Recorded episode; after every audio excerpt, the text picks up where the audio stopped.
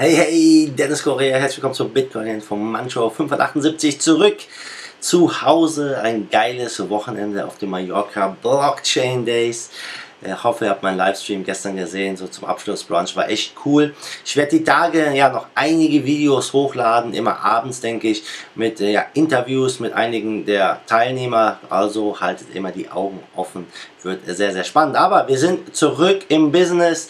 Wir sprechen über News. Heute geht es um ja, Tron. Wurden hier ja 15 Millionen Tron oder Tron im Wert von 15 Millionen geklaut. Das gucken wir uns mal an. Dann sprechen wir über Russland, die SWIFT-Alternative und das Kryptogesetz und über das Vermögen von Vitalik Buterin. Bevor wir starten, hier an dieser Stelle wieder ein Dank an Bitwala Blockchain Banking aus Deutschland. Ja, checkt aus, der Link ist dafür in der Beschreibung. Gibt es ein kostenloses Konto. Jo, also beginnen wir mit dem Preis. Wir stehen aktuell bei 3970. Also ja, der Bitcoin macht nicht wirklich viel. Er schwankt so um die knapp 4000, kann nicht wirklich durchbrechen. Und äh, ja, viele vermuten, dass wir jetzt bald einen großen Move sehen werden. In welche Richtung? Ja, wir wünschen uns nach oben, aber es könnte genauso gut runtergehen. Ja, das ist die Analyse. Es kann hochgehen, es kann aber auch runtergehen.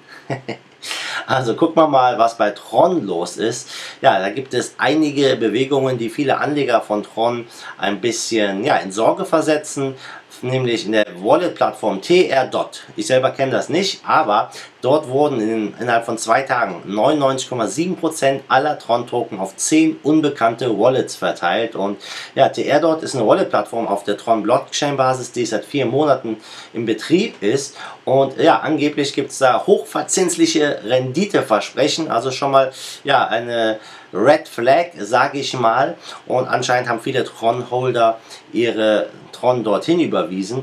Und die hatten da einen Höchststand Anfang Februar von 1,2 Milliarden Tron liegen.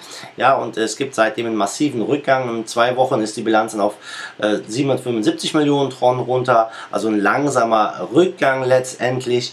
Und ja, am 18. März ist dann auf einmal relativ schnell von 685 Millionen Tron auf den 20. März auf 2 Millionen Tron alles wegtransferiert worden auf 10 verschiedene Wallets, also im Wert ungefähr hier von 15 Millionen Dollar. Und die Frage, die sie, die Leute stellen sich natürlich zurecht, ist wohin und warum. Und ähm, ja, Longhash hat ausgewertet, auf welche Tron-Wallets das aufgeteilt wurde. Es sind 10 neue Adressen, die alle die mehr oder weniger die ähnliche Anzahl an Tron jetzt haben. Und äh, ob die jetzt alle der gleichen Person gehören, ja, das äh, ist wahrscheinlich, aber man kann es natürlich noch nicht genau klären. Wer die Kontrolle darüber hat, weiß man nicht. Es bleibt einfach ungeklärt und ob das auch weiter dann mal zurückgeht und weitergeht, ja, das ist eine gute andere Frage. Es gab keine Klarstellung von TR dort. Vielleicht kennt der ein oder andere von euch TR dort. Ähm, äh, es gibt keine Beweise wirklich dafür, dass es in direkter Verbindung mit Tron stehe. Die sagen das zwar, aber viele Anleger stellen sich die Frage, ist es ein Betrug?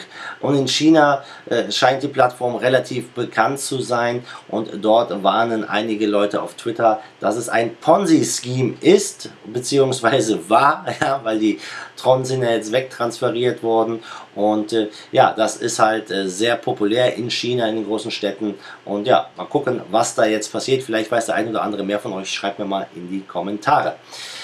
So, gucken wir nach Russland. Russland hat äh, ja, im russischen Unterparlamentshaus ähm, letztendlich äh, die, dieses SWIFT-ähnliche Finanznetzwerk genehmigt, um halt westliche Sanktionen zu beseitigen, ich sag mal die Risiken dazu beseitigen.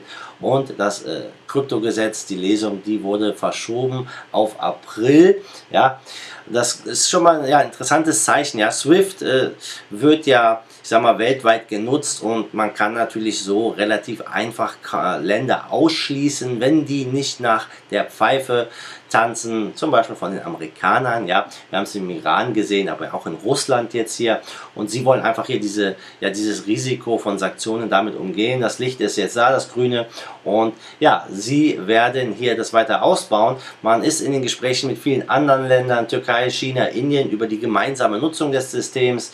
Ja, angeblich hat das Land auch schon 400 Unternehmen, russische, die halt das neue Zahlungssystem nutzen wollen. Bin mal gespannt, wie das jetzt vonstatten geht, wie sich das entwickelt. Ja, und ähm, letztendlich, ja, ähm, ist das ein ganz klares Zeichen, dass die Abkopplung ja, von dem US-dominierten, von der US-dominierten äh, Welt letztendlich voranschreitet und ich glaube auch deshalb, ja, ist es nur noch eine Frage der Zeit, bis der US-Dollar seinen Status als Weltreservewährung in den nächsten Jahren verlieren wird. Ja, dann das Thema Kryptorubel, das ist auch etwas, ja, was eigentlich in Russland aktuell ist. Das wurde jetzt hier alles verschoben, die ganze Lesung über den Gesetzesentwurf zu Kryptowährungen. Und äh, das ist ja eigentlich schon länger in der Mache. Das Kryptogesetz wurde im Mai letzten Jahres schon verabschiedet letztendlich die Lese, also die Lesung wurde verabschiedet und ähm, jetzt wurde es weiter nach hinten verschoben, ja, und dieses Gesetz gilt als die Grundvoraussetzung für eine digitale Version des Kryptorubel äh, bzw. des Rubels, ja, und ähm, Experten glauben, der Kryptorubel würde Cashflow reduzieren, Korruption reduzieren und einfach Grenzen überquerende Zahlungen ermöglichen und vereinfachen. Und äh, ja, ich bin gespannt. Es soll eigentlich noch 2019 kommen, Mitte 2019. So sagt auf jeden Fall die russische Vereinigung für Kryptowährungen und Blockchain. Ich bin gespannt. Ja, dann kommen wir zum Thema, zum Thema Geld. Viele wollen immer wissen, wie viel Geld hat man? Ja, und Vitalik Buterin hat hier mal ein bisschen offengelegt. Als Gründer von Ethereum hat man ja vermutet, dass er ja einiges an Coins und Geld hat. Einer der einflussreichsten Personen in der Kryptoindustrie, die Symbolfigur hinter Ethereum ja, und ähm, hat jetzt hier auf die Analyse seiner Hauptbullets geantwortet und ähm, ja, die Firma CryptoSlate ist letztendlich auf eine Schätzung von 79 Millionen US-Dollar gekommen. Ja, mit dem größten Teil des Nettovermögens belegt sein Ethereum Wallet Platz 24 unter den am meistgehaltenen ETH. Und äh, ja, seine Bestände haben aktuelles Saldo von 47 Millionen Dollar, also ganz nett, würde ich mal sagen. Und ähm, ja, diese Analyse ähm, hat letztendlich genau geguckt, äh, was ist auf seinen Wallets passiert, wann wurde wie viel verkauft und so weiter und so fort. Ja, hat also sich genau die Zeitfenster, die Transaktionen angeguckt und äh, ja, es wurden in 545.000 ETH schon verkauft.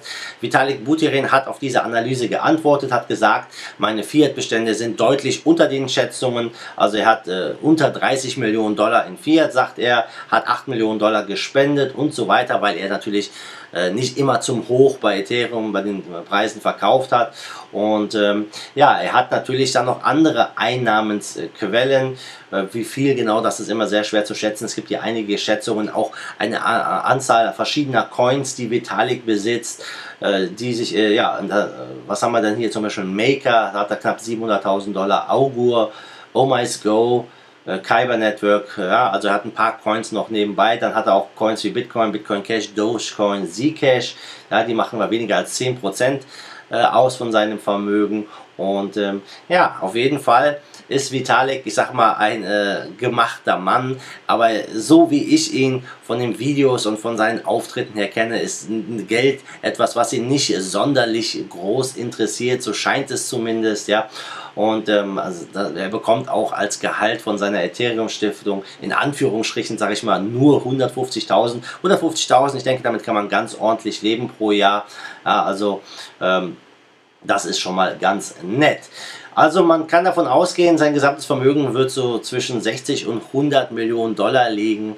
Ja, also er ist auf jeden Fall zu den aktuellen Kursen, ja, wenn das, wenn der ganze Markt wieder hochgeht, wird es wahrscheinlich wieder rapide hochgehen und ja, das ist schon crazy. Ich persönlich finde es gut, ja, wenn die Krypto-Nerds viel Geld haben, lieber, dass die Krypto-Nerds viel Geld haben als die Banker und ich hoffe, dass wir in Zukunft ja viele Millionäre, viele Milliardäre aus der Kryptoszene sehen werden. Auf jeden Fall besser, wenn irgendwelche korrupten äh, Unternehmer, Banker oder sonstige ja die Kontrolle oder solche Vermögen besitzen.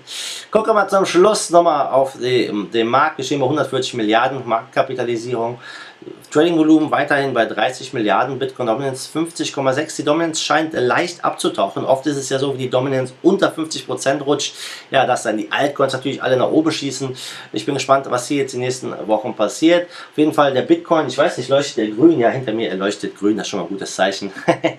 Steht äh, ja, leicht im Plus mit 0,3 zu gestern Prozent. Binance Coin hat mal wieder 12 Prozent zugelegt, steht jetzt bei 16,78 Dollar. Ja, also wieder ein bisschen Bewegung drin. Top-Gewinner zu gestern, das ist Wen haben wir hier? Die Webseite lädt. Aha, ABBC Coin, ja, der hat ja oft wieder Schlagzeilen gemacht mit 29%, Polymark 28%, KuCoin 15%. Also paar nette Gains. Top-Verlierer zu gestern. Da haben wir heute Crypto.com Chain mit 13,9 und Repo mit 12,4%. Also in Altcoins ist wieder ein bisschen mehr Bewegung drin, gutes Zeichen. Und ja, jetzt müssen wir mal abwarten, was der Bitcoin macht. Und ihr dürft gespannt sein auf die Interviews die kommenden Tage. Ich werde sie alle dann am Abend immer mal nach und nach hochladen. Und äh, ja, dann würde ich sagen, Leute, ich bin zurück. Ich bin fertig für heute mit der ersten Show. Wünsche jedem einen schönen Start in die Woche. Und wir sehen uns am Morgen wieder in alter Frische. Ne? Bis dahin, wie immer, macht gut, schwenkt den Hut. Let's fight the force of evil in Bitcoin and cryptocurrency we trust. Bam!